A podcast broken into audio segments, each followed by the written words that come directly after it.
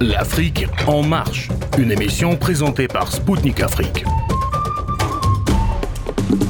Chers amis et fidèles auditeurs de Radio Spoutnik Afrique, mesdames et messieurs, bonjour. Je suis très heureux de vous retrouver pour une nouvelle édition de l'Afrique en marche. Mes invités aujourd'hui sont Riyad Sidawi, politologue, directeur du Centre arabe de recherche et d'analyse politique et sociale de Genève, et le docteur Abdelkader Soufi, enseignant-chercheur en géopolitique et politique de défense à l'université de Blida 2 en Algérie. Avec mes invités, nous parlerons de la désinformation occidentale contre la Chine et la Russie en Afrique. A tout de suite. Après la récente visite du ministre russe des Affaires étrangères Sergei Lavrov en Mauritanie, un journal français a affirmé que Moscou aurait voulu obtenir le consentement de Nouakchott pour construire une base navale dans ce pays afin d'accroître son influence dans la région saharo-sahélienne. La diplomatie russe a dû démentir ces allégations et indiquer que Moscou n'a jamais eu de tels projets et n'a jamais adressé de telles demandes aux autorités mauritaniennes. Cet article fait partie d'une vaste campagne de désinformation menée par l'Occident contre les partisans d'un monde multipolaire. Dans le sillage de l'opération militaire spéciale russe en Ukraine, les médias occidentaux ne cessent de qualifier d'impérialisme le retour en force de la Russie et de la Chine en Afrique. L'ex-président français François Hollande a même accusé Vladimir Poutine de vouloir coloniser l'Afrique. Ces derniers jours, cette campagne ne cesse de s'intensifier en pleine tournée du chef de la diplomatie russe Sergei Lavrov dans plusieurs pays africains et à l'approche de trois événements de taille. Le premier tient aux exercices navals conjoints entre trois pays membres des BRICS, l'Afrique du Sud, la Russie et la Chine dans l'océan Indien au large des côtes sud-africaines, alors que le second est la visite officielle d'État annoncée du président sud-africain en Algérie un autre pays allié de la Russie et de la Chine et candidat potentiel à l'adhésion au BRICS. Enfin, le 36e sommet de l'Union africaine, prévu du 15 au 20 février à Addis Abeba, en Éthiopie. Outre leur accaparement par les dossiers ukrainiens et taïwanais, Washington, comme Paris et Londres, jugent nécessaire de contrer la présence informationnelle de la Chine et de la Russie en Afrique. Selon l'Occident, Moscou et Pékin viseraient à installer un récit qui est la réactualisation du soutien de l'URSS et de la République populaire de Chine au mouvement de libération nationale ou anticoloniaux durant la guerre froide. Ainsi, les médias occidentaux mettent tout le temps en avant la livraison d'armes de ces deux pays, notamment la Russie, les activités des sociétés militaires privées et le surendettement des pays africains envers la Chine. Un argent pourtant investi dans la construction d'infrastructures de base quasiment inexistantes dans beaucoup de pays africains. Quelles sont les raisons, les objectifs et les techniques de cette désinformation occidentale? Réponse avec mon invité Riyad Sidawi, politologue, directeur du Centre arabe de recherche et d'analyse politique et sociale de Genève. Riyad euh, Sidawi, euh, bonjour et merci de nous avoir euh, accordé cet entretien. Bonjour. Et ma première question, comment analysez-vous cette campagne de désinformation à l'égard de la Russie et de la Chine en Afrique? Ces deux pays n'ont-ils pas le droit, comme tous les autres, notamment occidentaux, commercer avec l'Afrique et à développer une coopération technico-militaire? Et in fine, les Africains seraient-ils encore immatures euh, au point que les Occidentaux euh, se donnent euh, le droit d'exercer une tutelle sur eux? Tout d'abord, ces États, souvent les, les ex-colonisateurs de l'Afrique, notamment la France et la Grande-Bretagne, actuellement, aujourd'hui, sont affolés. Pourquoi? Parce qu'ils voient une révolution africaine contre leur présence, contre leurs intérêts et contre leur exploitation. Ça a commencé avec le Rwanda qui a quitté la sphère francophone, puis la République de Centrafrique, puis surtout le Mali et euh, Burkina Faso, et un pays après un autre, qui, qui, qui quitte la domination historique française sur cette région et qui trouve en Chine un excellent allié économique et la Russie aussi un excellent euh, allié économique et aussi militaire, puisque les euh, Russes viennent d'aider l'armée malienne afin de lutter et de contrer le terrorisme. Les mêmes chefs d'état-major de l'armée malienne ont accusé la France de soutenir des milices djihadistes, voire des terroristes. Donc, euh, la Chine la, ou la Russie n'ont jamais colonisé, exploité, massacré des populations indigènes en Afrique, mais la France, oui, la Grande-Bretagne, oui. Comme je, vous ai dit, euh, une partie de, de l'Occident voit leurs intérêts sont en train de d'être de, balayés par la présence chinoise ou sino-russe et ils sont affolés, donc ils demandent à leurs médias de, de, de critiquer, de, de faire régner la peur au sein des dirigeants africains comme quoi la Chine va vous bouffer, vous pouvez plus, que vous ne pouvez plus payer vos dettes à la Chine, elle va, euh, vous coloniser, ainsi, de suite, le danger militaire russe, etc.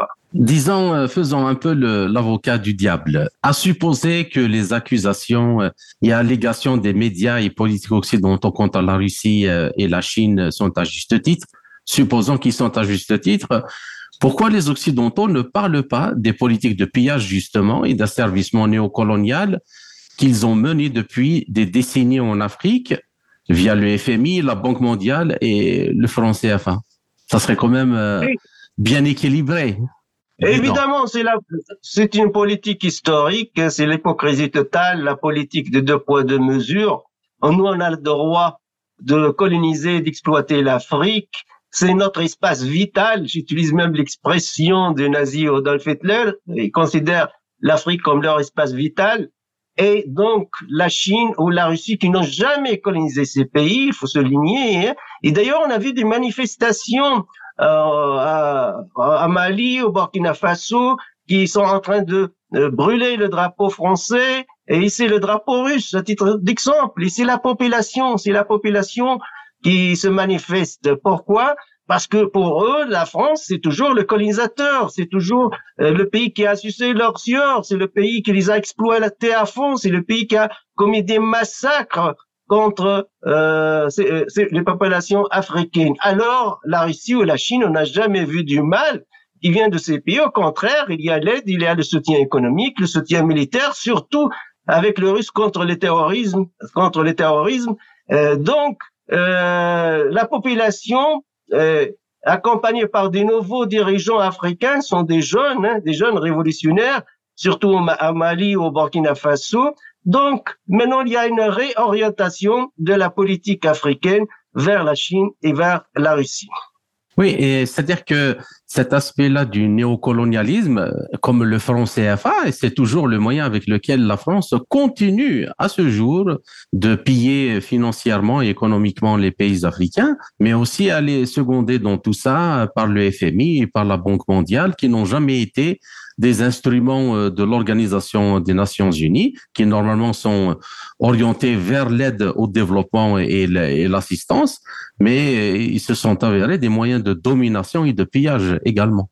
Absolument, surtout la politique du FMI, c'est une politique néolibérale qui a conduit à des soulèvements et des révolutions euh, populaires au sein des pays africains. L'FMI demande toujours de ne pas recruter en faveur du secteur public, de licencier des milliers, des millions même de fonctionnaires, des travailleurs, euh, et de d'appliquer et de ne pas subventionner euh, euh, la consommation actuelle des Africains, ça veut dire le pain, les pâtes, etc., l'huile, l'État ne doit pas intervenir.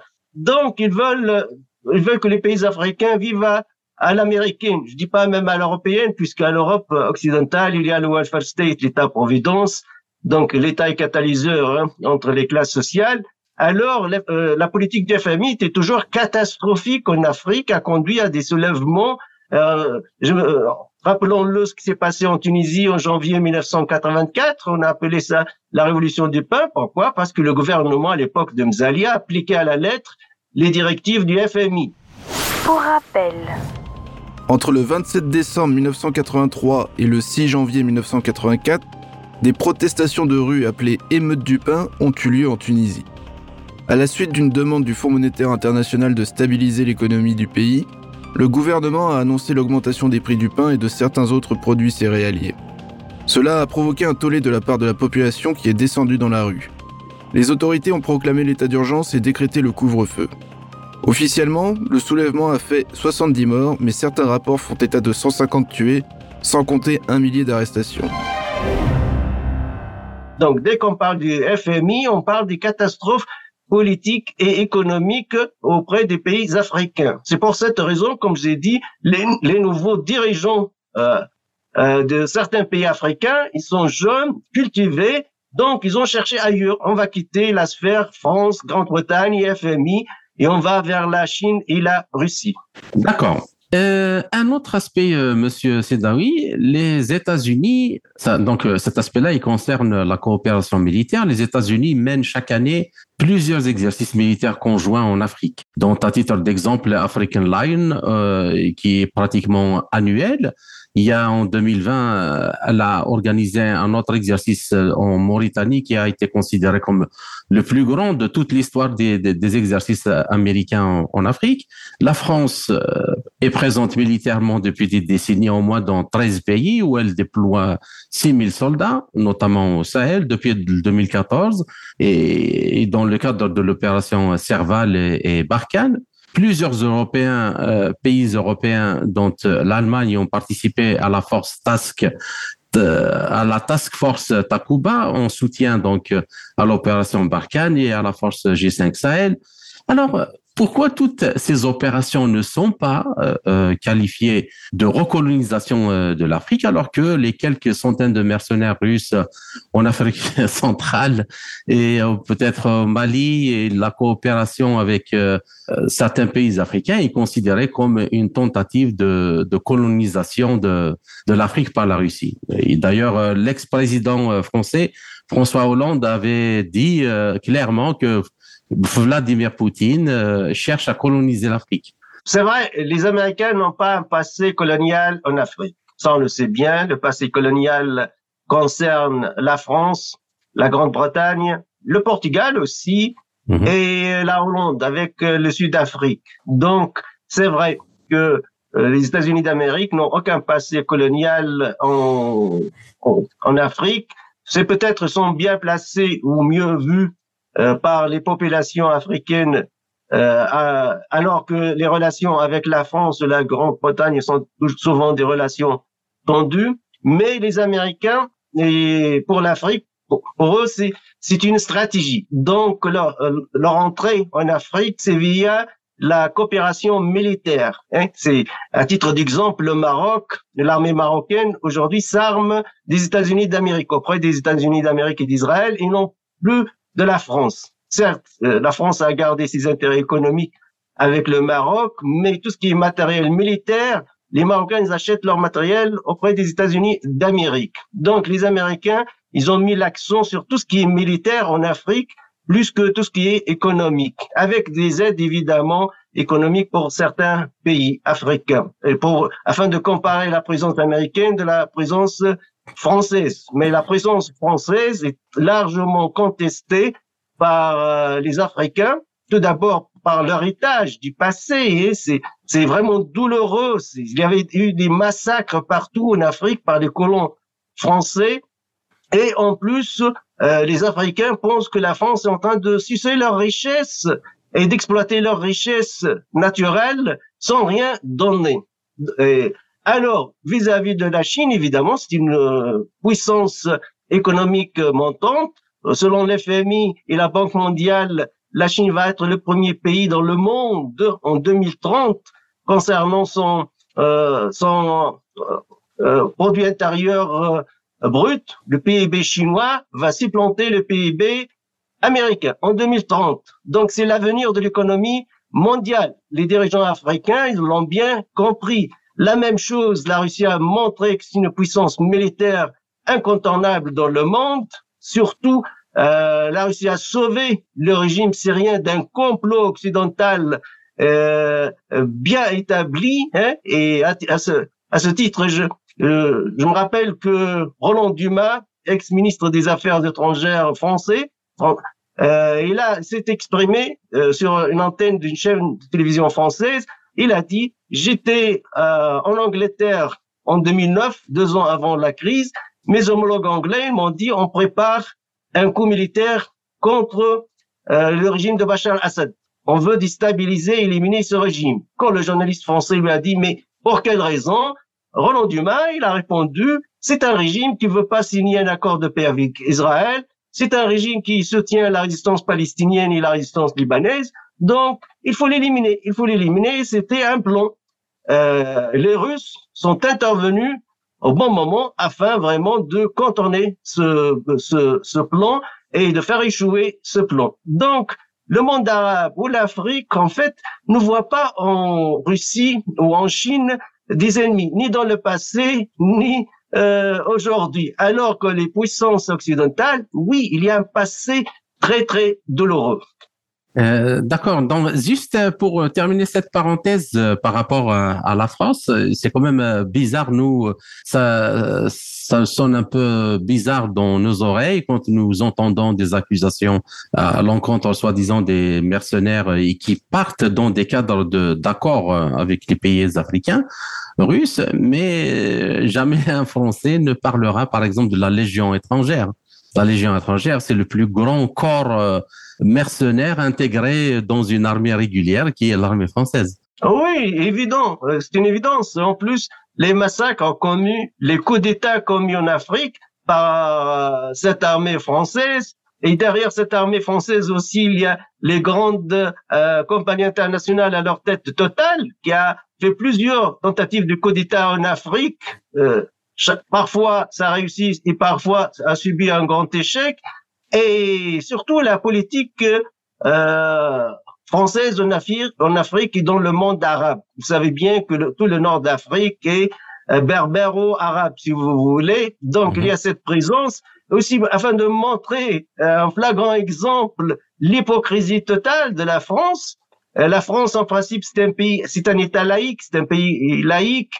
Euh, dans sa constitution, euh, la France affiche sa laïcité, mais Laurent Fabius, à l'époque ministre des Affaires étrangères, déclare à une radio française, il dit Al-Nusra fait du bon boulot en Syrie. Al-Nusra, pour nos spectateurs, c'est la branche d'Al-Qaïda en Syrie. C'est la branche d'Al-Qaïda en Syrie.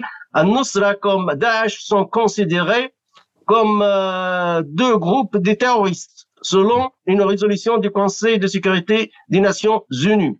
Alors, Monsieur Laurent Fabius, à l'époque, il était ministre en exercice de pouvoir, il soutient, il salue ce que les terroristes de Nostra font en Syrie. La même chose, les révolutionnaires aujourd'hui de Mali ou au Burkina Faso, ils ont accusé la France de soutenir des groupes terroristes et des groupes djihadistes, afin de montrer l'hypocrisie totale quand on parle de la liberté, des droits de l'homme, de, la démocratie, de la laïcité, finalement, on se trouve face à un État qui soutient des groupes terroristes. Eh oui, euh, je rappelle cet incident-là. En fait, euh, c'était euh, une question posée par un député à l'Assemblée nationale française, à Laurent Fabius, en sa qualité de ministre des Affaires étrangères en lui disant que voilà vous vous soutenez des, des terroristes et tout euh, en Syrie et il répond effectivement que pour l'instant euh, c'est le ils font du bon boulot en euh, en Syrie. Bien. Alors, euh, l'autre question, s'il vous plaît. Les Occidentaux prêtent de mauvaises intentions euh, non avouées aux Russes et aux Chinois en Afrique, arguant que leur prétendue désinformation concernant euh, l'Ukraine et Taïwan pour vendre une fausse image d'eux aux, Africains. Mais dans cette justement désinformation. Que dire alors de la désinformation de masse ayant présidé à la destruction de l'Irak et de la Libye? Et en violation du droit international. Tout le monde se rappelle le 5 février, nous l'avons juste euh, là fêté euh, le 5 février de 2003 quand euh, Colin Powell montre une fiole, peut-être que pleine de jus d'orange ou de, jus de pomme, pour dire que Saddam Hussein avait les, armes de destruction massive. On détruit un pays, on tue, on tue un million et demi de gens et pas un mot. Évidemment, ce sont des prétextes. Nous savons bien que les États-Unis d'Amérique ont envahi l'Irak en 2003 illégalement, sans passer par aucune résolution du Conseil de sécurité ni par le chapitre 7 de la charte de l'ONU. C'est juste la loi des plus forts, la loi de la force. Ils ont envahi illégalement euh, l'Irak sous prétexte que l'Irak possède des armes de destruction massive. Évidemment, c'est un grand mensonge. On sait bien que à l'époque Saddam Hussein ne possède pas ces armes de destruction massive. Pour rappel. Il y a 20 ans, en février 2003, le secrétaire d'État américain Colin Powell s'est adressé au Conseil de sécurité des Nations Unies. Il a parlé de laboratoires mobiles, de camions et de trains où l'Irak aurait fabriqué des armes biologiques. Il a même présenté une fiole contenant une sorte de poudre. Un an plus tard, Powell s'est repenti, affirmant que son rapport était basé sur des informations qui lui avaient été fournies par la CIA, mais que les sources de renseignement américaines étaient inexactes et erronées. Il a également précisé que la fiole n'était qu'un symbole et qu'elle ne contenait aucune substance dangereuse. Mais cela n'a rien changé. En mars 2003, les États-Unis et leurs alliés ont envahi l'Irak, après quoi le pays a sombré dans le chaos pour de nombreuses années.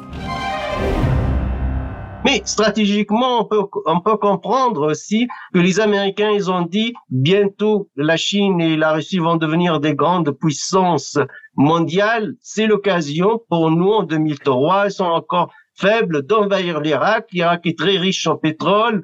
Euh, L'Irak a des réserves de pétrole gigantesques. Donc, c'est une occasion en or pour nous. On ne doit pas la rater. On marque euh, un point, on marque un point contre la Chine et contre la Russie aussi. C'est une guerre contre la Chine et contre la Russie. Nous savons bien que la Chine a, a besoin de beaucoup de, de pétrole et d'énergie et de gaz. Et la, la Libye aussi, la destruction de la Libye, euh, c'était une manipulation totale de la résolution du Conseil de sécurité numéro 1973. Hein. C'est une résolution du Conseil de sécurité euh, qui stipule que euh, il faut euh, il faut protéger les civils libyens et instaurer une zone d'exclusion aérienne. C'est transformé à une destruction d'un régime un changement d'un régime par l'extérieur, c'est qu'il contre la charte de l'ONU, contre le droit international, parce que les États n'ont pas le droit de changer des régimes euh, par la force de l'extérieur. Hein, ce sont des peuples qui décident, qui les gouvernent. Donc, c'est une manipulation contre euh, la résolution 1973. Les Chinois l'ont bien compris. S'agissant de la Syrie, toujours la Russie a utilisé le droit de veto et avec la Chine aussi qui utilise avec la Russie le droit de veto. Euh, on, a, on a demandé aux Chinois, mais un, un seul veto, ça suffit. On n'a pas besoin de deux veto hein, au Conseil de sécurité parce qu'un seul veto, il bloque la résolution. Les Chinois, ils ont répondu, game is over. Euh, le jeu, c'est fini. On a bien compris que ce printemps arabe n'est que fait prétexte afin de changer des régimes qui sont pas euh, liés euh, aux puissances occidentales, hein, qui ont leur indépendance. Euh, donc, il faut les changer par la force de l'extérieur. Et game is over, le jeu, le jeu est fini. Donc la Chine a soutenu la Russie dans toutes les résolutions au sein du Conseil de sécurité concernant la Syrie euh, après la leçon de la Libye. On voit bien la Libye dans quel état elle est aujourd'hui, parce qu'aussi il y a un, il y a un plan de, de, de partition de plusieurs pays arabes et pourquoi mhm. pas aussi des pays africains euh, pour la Syrie et l'Irak, euh, je me souviens de la déclaration de Bernard Bajolet, à l'époque euh, directeur de la DGSE française, ça veut dire les, services secrets français extérieurs, qui appartient au ministère de la Défense française. Et Bernard Bajolet, le 27 octobre 2015 à Washington, déclare il faut oublier les cartes actuelles de la Syrie et de l'Irak parce qu'il y a des nouvelles cartes qui se proposent. Il y a des nouvelles cartes. Hein parce qu'il y a un plan de partition à la fois de la Syrie et de l'Irak. La même chose pour la Libye. Depuis 2011, on a entendu des, grands journalistes français, à leur tête à l'époque, Jean Daniel, il est décédé, hein, euh, le fondateur et directeur de Nouvel, Observateur, euh, Nouvel Observateur, devenu l'Obs, Jean Daniel disait, en fait, la Libye, ce n'est pas un État, c'est en fait trois États. La Cyrénaïque à l'est, la Tripolitaine à l'ouest et Fezzan au sud. Donc, avant 1961, la Libye s'est composée de trois provinces.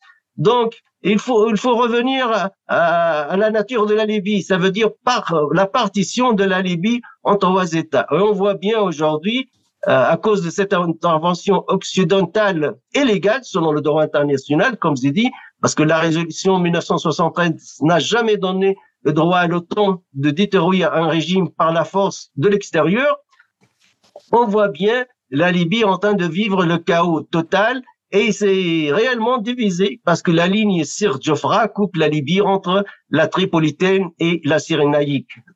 Tripoli n'a pas le droit d'aller jusqu'au Benghazi et la même chose, Benghazi n'a pas le droit d'entrer jusqu'à Tripoli. Et, et le sud, il a une certaine indépendance. Donc c'est un plan, un plan de partition. Mais ce qui est choquant justement, c'est qu'actuellement euh, on prête des intentions mauvaises à la Russie et à la Chine alors que il n'y a pas encore euh, la moindre preuve. C'est pas c'est juste des suppositions.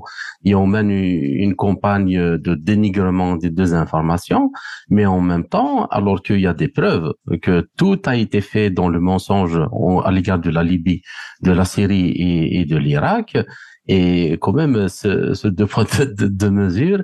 Est-ce que vous pensez que les Africains sont conscients de ça? Moi, je pensais oui. La preuve, c'est on a vu à Mali, au Burkina Faso, des manifestants civils, ne sont pas les militaires, qui brûlent le drapeau français et qui hissent le drapeau russe. C'est un message qui vient de la population, hein, qui vient de la population, qui vient de la base vers le sommet, ça veut dire on a souffert de, de, votre colonisation, on a beaucoup souffert de vous, pas de la Russie, pas de la Chine, on n'a rien vu du mal qui nous vient de ni de la Chine ni de la Russie. Au contraire, ils nous ont aidés, ils nous ont aidés au plan économique, militaire et surtout dans notre lutte contre le terrorisme. Alors vous, euh, voilà le résultat. Donc c'est euh, la population. Quand la, la population des manifestants en Mali euh, brûle le drapeau euh, français hisse le drapeau euh, russe. Et la même chose, le même scénario s'est répété à Burkina Faso, dans d'autres pays d'Afrique. Évidemment, ça c'est un message qui vient de la base, qui vient de citoyens africains vers le sommet, vers les décideurs, les grands décideurs euh, de la planète.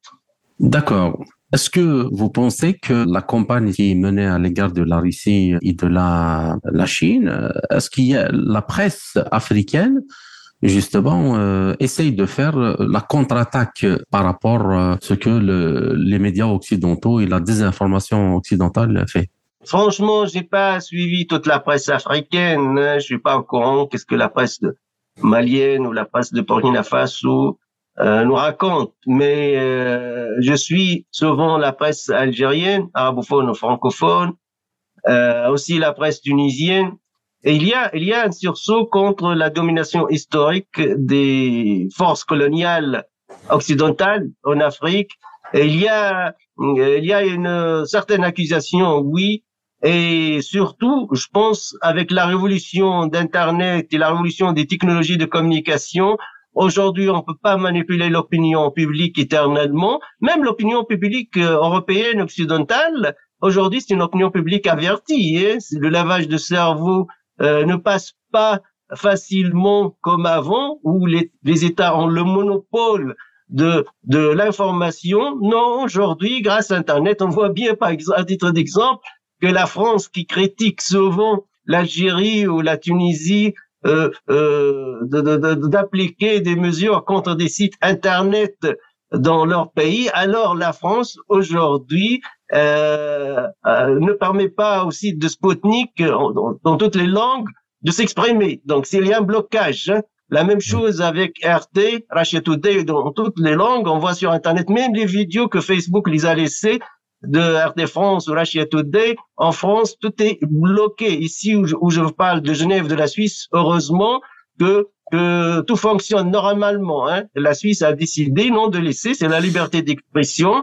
On n'intervient pas contre des sites Internet ou des médias étrangers qui sont déjà présents sur Internet. Alors la France applique toujours la politique de deux poids, deux mesures, critique les autres, mais dès qu'il s'agit de, de son comportement à l'intérieur de la France, euh, le résultat est là. Et pourquoi? Parce que RT France c'est la version francophone de Russia Today, a eu beaucoup de succès, énormément de succès au sein de la population française, des Gilets jaunes, la contestation populaire en France Donc, il faut réduire, assurance, il faut réduire euh, ces médias par par quels moyens? Par les moyens techniques. Voilà, vous, vous les Français, vous n'avez pas le droit de visiter les sites internet de ces médias.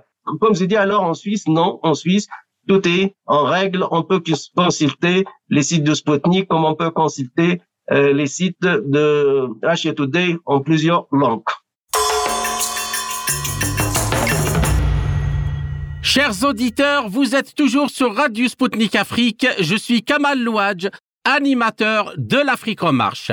C'était Riyad Sidawi, politologue, directeur du Centre arabe de recherche et d'analyse politique et sociale de Genève. En résumé de cette première partie, il est important selon le docteur Sidawi d'avoir à l'esprit que les Africains ne se laissent plus duper par la propagande occidentale, particulièrement quand elle vise à discréditer la présence de Moscou et de Pékin en Afrique. En effet, selon lui, la Russie et la Chine, qui n'ont jamais été des puissances colonisatrices, sont reçus les bras ouverts par les populations du continent. Les Russes sur le plan sécuritaire et les Chinois sur le plan économique ont apporté une aide précieuse aux pays avec lesquels ils ont établi des accords de coopération. Ainsi, l'hypocrisie et le double langage de l'Occident en termes de liberté d'expression et de la presse ne prennent plus en Afrique. Les populations du continent ne cessent de manifester pour demander le départ des puissances occidentales.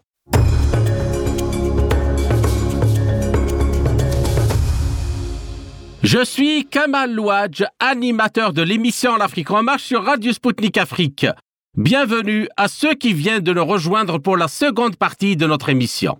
Mon invité pour cette seconde partie de l'Afrique en marche est le docteur Abdelkader Soufi, enseignant-chercheur en géopolitique et politique de défense à l'université de Blida 2 en Algérie.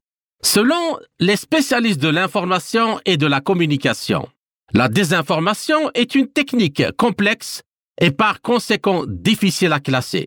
Elle peut être utilisée en tant qu'action à proprement parler ou bien encore elle-même le support de l'action. La désinformation signifie l'utilisation de la liberté de la presse pour manipuler les masses. On peut aussi la définir comme l'usage délibéré de l'information dont le but de fausser la perception de la réalité avec un objectif précis. Elle peut soit viser à tromper un ennemi, soit chercher à influencer l'opinion publique. Comment la désinformation peut-elle être utilisée comme une arme de destruction d'une société cible? Vise-t-elle uniquement la manipulation des opinions publiques ou également les décideurs politiques? Comment fonctionne-t-elle? La désinformation, elle a, deux visées. La première, c'est l'opinion publique. La seconde, c'est la manipulation des dirigeants. Mais elle peut être nuisible, donc avec un esprit de nuisance, comme elle peut être avec un esprit de promotion de quelque chose. Mais au fait, dans l'ensemble aujourd'hui, quand on parle des nouvelles guerres de quatrième génération et des guerres hybrides, la désinformation est un moyen de guerre qui est utilisé pour, propager euh, d'une façon délibérée des informations fausses, comme si elles proviennent d'abord de sources sûres ou de sources neutres ou encore de sources amies. Ensuite, donc, on a dit que l'objectif, c'est d'influencer une opinion, mais affaiblir un adversaire dans ce contexte-là elle, elle consiste à diffuser donc des intox et qui, qui doivent paraître qu'ils sont sans mauvaise foi. Ça, c'est important. Et, et que le but reste de manipuler et de tromper. les, les personnes, enfin, le public cible, donc il devient les personnes, les entreprises, et les organisations étatiques, non étatiques. D'accord. Euh, donc, euh, et par rapport euh, à la situation euh, actuelle en Afrique, avec ce que mène la campagne ou la désinformation euh, occidentale contre la présence russe et la présence chinoise, Comment vous jugez ça par rapport à ce que, par rapport à la définition que vous venez de donner tout de suite là? Voilà. fait, il n'y a pas que la présence russe, il n'y a pas que la présence chinoise, mais surtout aussi le retour de l'Algérie sur la scène euh, africaine et à d'autres acteurs émergents aussi. Et que euh, les forces traditionnellement, euh, euh, on va dire, ayant la même mise sur l'Afrique et sur les moyens de l'Afrique, usent de la propagande, usent justement de la désinformation pour nuire à l'image de l'adversaire ou pour, euh,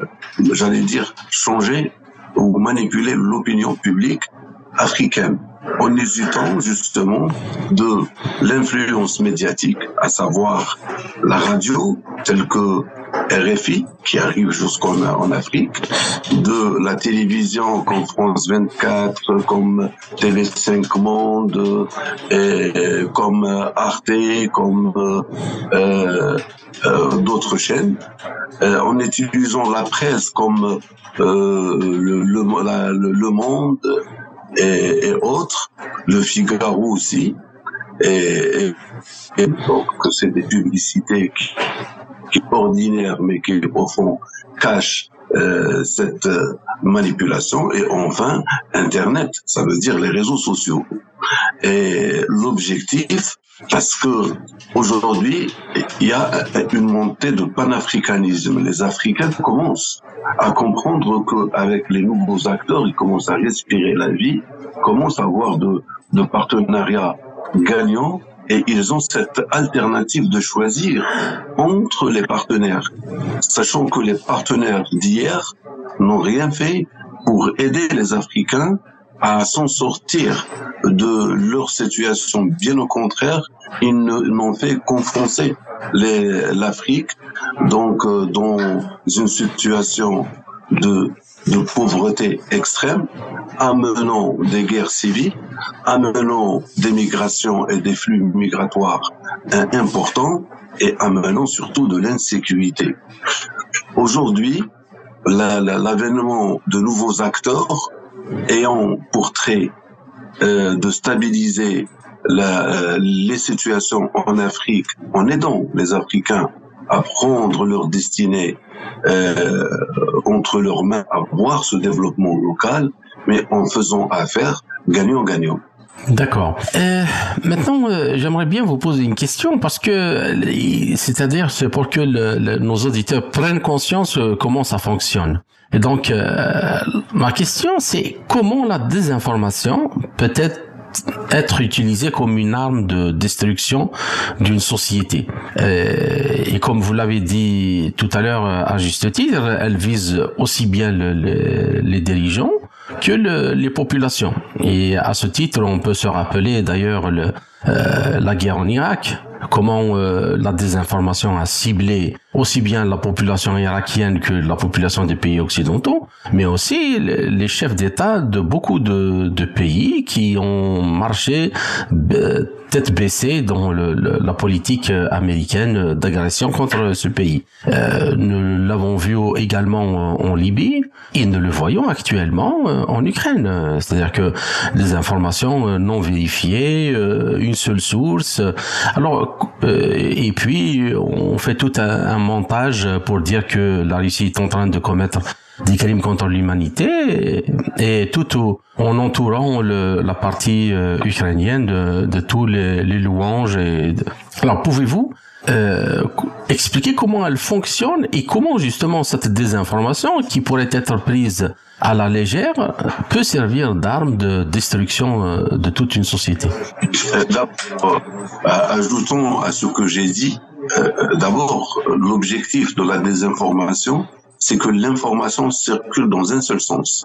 Ça veut dire c'est juste l'information qui émane de, de l'adversaire ou qui émane de, de l'acteur euh, qui, euh, qui fabrique euh, l'intox, qui fabrique la désinformation et interdire la parole à l'autre. Alors, euh, c'est bien que vous ayez cité euh, donc l'Irak, mais moi je pourrais dire donc la Libye aussi, la Syrie, le Yémen, l'Irak, le Mali, l'Afrique de l'Ouest mais aussi l'Ukraine. Vous citez aujourd'hui, mais vous avez oublié de dire que depuis 2014, la population euh, de l'Est de, de l'Ukraine en a souffert des, des, attaques constantes de, du régime qui a été, euh, qui a renversé le régime élu et qui a plus de sept ans, j'allais dire, bombardé des populations au vu et au su euh, de la communauté, enfin, ne serait-ce que de,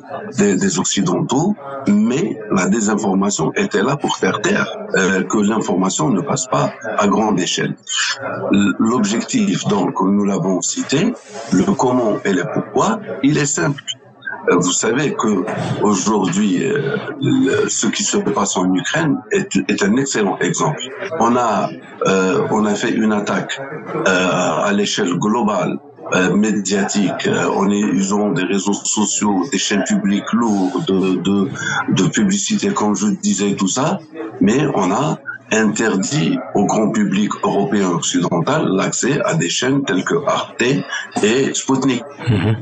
Et récemment, quand il y avait le, le cas, l'exfiltration euh, française en Tunisie de la ressortissante algérienne, qui, qui j'ai lu, mais aussi qui est rentrée illégalement en, en Tunisie, que la, la dénonciation de l'Algérie après avoir rappelé son ambassadeur que les médias euh, français ont tout simplement essayé avec d'autres acteurs euh, d'interdire donc euh, la parole à l'agence de presse euh, algérienne en, en faisant euh, des cyberattaques en contrepartie ils ont euh, mis en place le, le matériel euh, j'allais dire médiatique, euh, pour attaquer à l'Algérie du jour au lendemain. L'Algérie est un État dictateur. Euh, du jour au lendemain, l'Algérie n'est pas un, bon pays. Donc, aussi, quand les, le Mali a rompu ses relations sécuritaires avec euh, la France, l'opération Barkhane était un, un, un, total échec, avec presque, presque 5000 morts au, au, Mali, alors pour sept euh, soldats, et en retour, rien n'a été fait, bien au contraire. Et dès que les Maliens ont essayé de saisir l'opportunité d'avoir de nouveaux partenaires, on s'est attaqué à la Russie, on s'est attaqué à la société Wagner, alors qu'on oublie que cette société-là, elle est essentiellement dans la formation et que tout un pays a le droit d'avoir recours à des sociétés de formation militaire ou de formation paramilitaire et on le fait avec les États et on le fait avec des entreprises professionnelles. Pour rappel, la société militaire privée Wagner n'a rien à voir avec la Russie et l'armée russe. Son fondateur Yevgeny Prigogine l'a rappelé récemment. Il réagissait à une déclaration du président français Emmanuel Macron.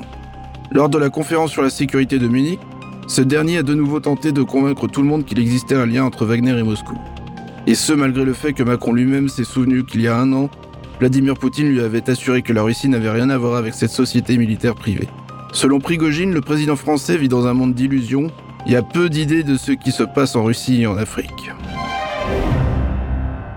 La question suivante, euh, pensez-vous que les pays et les populations africaines euh, sont bien armés pour faire face à, à, des opérations de désinformation euh, et comme on les constate savamment orchestrées par les grandes puissances occidentales et leurs bras armés, l'OTAN.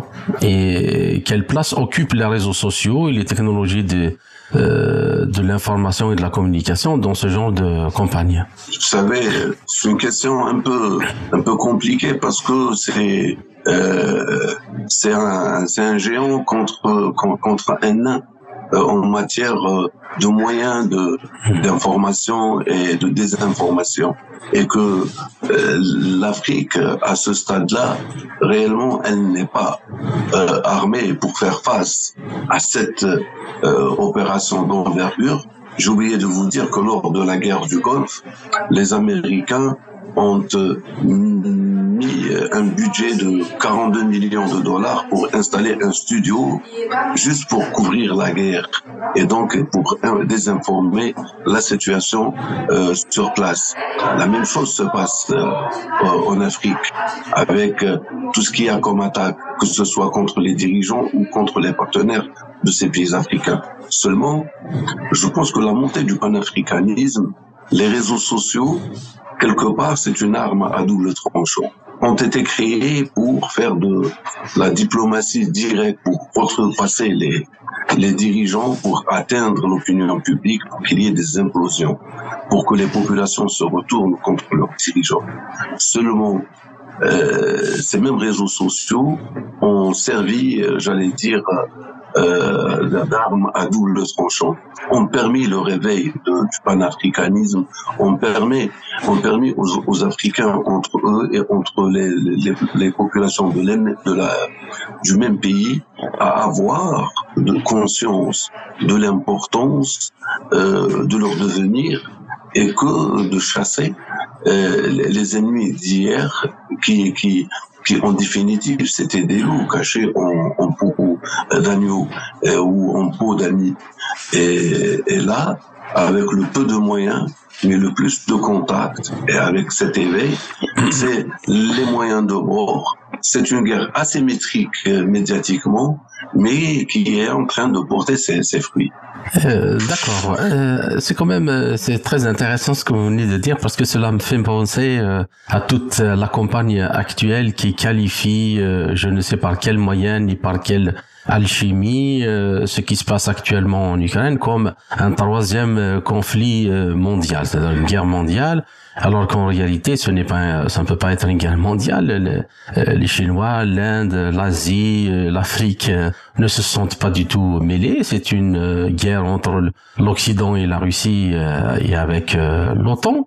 Ça n'est pas une guerre mondiale, mais on essaie d'utiliser quand même ça en Afrique pour euh, dire que, comme d'habitude, euh, il faut se positionner où vous êtes avec nous, ou vous êtes contre nous, c'est-à-dire si vous êtes de l'autre côté. Alors, euh, du point de vue, de ce point de vue, comment peuvent les pays africains s'organiser et se préparer, aussi bien sur le plan individuel que collectif, pour faire face à, à ces campagnes de désinformation et de manipulation euh, médiatique. Si la Libye était un pays européen, la crise libyenne aurait été qualifiée de crise mondiale. Comme c'est une crise africaine, elle est locale. Toutes les guerres qui se sont passées et qui ont engendré les, les guerres mondiales, communément appelées mondiales, étaient des guerres européennes, mhm. étaient issues de conflits strictement européens. Et le reste du monde n'en avait rien à faire. Et, et, vous savez, autrefois, il n'y avait pas les moyens médiatiques d'aujourd'hui. Beaucoup de pays n'ont peut-être n'ont connu la guerre qu'à travers les livres scolaires n'ont connu qu'à travers donc euh, ce qui a été dit à l'école. Par conséquent, l'information telle que euh, est faite, malheureusement, c'est un outil qui est entre les mains de l'Occident. Il, euh, il amplifie ce qu'il veut amplifier et il fait passer sous silence ce qu'il veut faire passer sous silence. Maintenant, l'Afrique, c'est vrai qu'elle n'a pas le moyen euh, tel que c'est euh, en Occident, mais je crois qu'il y a, des projets euh, importants. L'Algérie qui est en train, à travers la dorsale africaine, donc en train de faire passer la, fibre optique. Donc la route aussi qui a des ramifications vers le Tchad, vers le Mali, vers le, le Sénégal, la Mauritanie permet euh, une meilleure circulation euh, de tout dans tous les sens, un rapprochement, on va le dire. Mais cela ne suffit pas. Il faudrait qu'en Afrique, les, les, États africains doivent avoir leur propre database. Leur propre database, ça veut dire que le flux, justement aussi, Internet, euh, doit être protégé et que ne doit pas être dépendant que de ce qui vient de l'Occident. Quand il y a des ruptures de câbles, par exemple, on est dans le blackout. Et comme ça, on peut créer le contenu africain et aussi protéger ce contenu-là, mais aussi, donc nous avons, et l'Afrique a d'autres partenaires plus fiables, l'histoire a montré que l'Est a toujours été fiable et que les relations afro-asiatiques et afro-amérique latine ont toujours été meilleures, ont toujours été solides et que aujourd'hui, avec l'émergence de grandes puissances telles que la Russie, telles que la Chine, telles que l'Inde, l'Afrique du Sud, le Brésil, d'autres telles que la Turquie, l'Algérie, peuvent donner un plus non négligeable à cette indépendance médiatique et à cette euh, façon de sasser euh, l'information et de la vérifier et de justement faire passer la bonne information et faire de la de la détox. Donc euh, euh dédouaner la bonne information et montrer la la, la, la mauvaise information et surtout dénoncer sa source et c'est comme ça que l'Afrique puisse, je pense, dans une stratégie globale entre l'ensemble des pays africains, mais aussi avec les bons partenaires, à, pouvoir euh, euh, réaliser une indépendance communicative. Euh, je vous remercie, Monsieur Sophie, pour toutes ces informations et pour votre patience et gentillesse. Et j'espère vous retrouver dans une autre occasion sur un autre sujet. Merci beaucoup.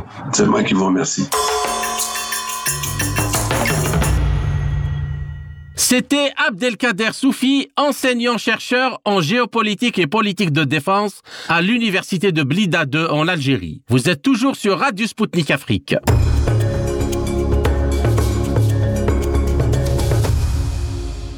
La désinformation visant la présence russe et chinoise en Afrique utilise massivement des mensonges caractérisés, directs ou par omission, tout en les faisant passer pour des vérités incontestables affirme Abdelkader Soufi à Radio Sputnik Afrique.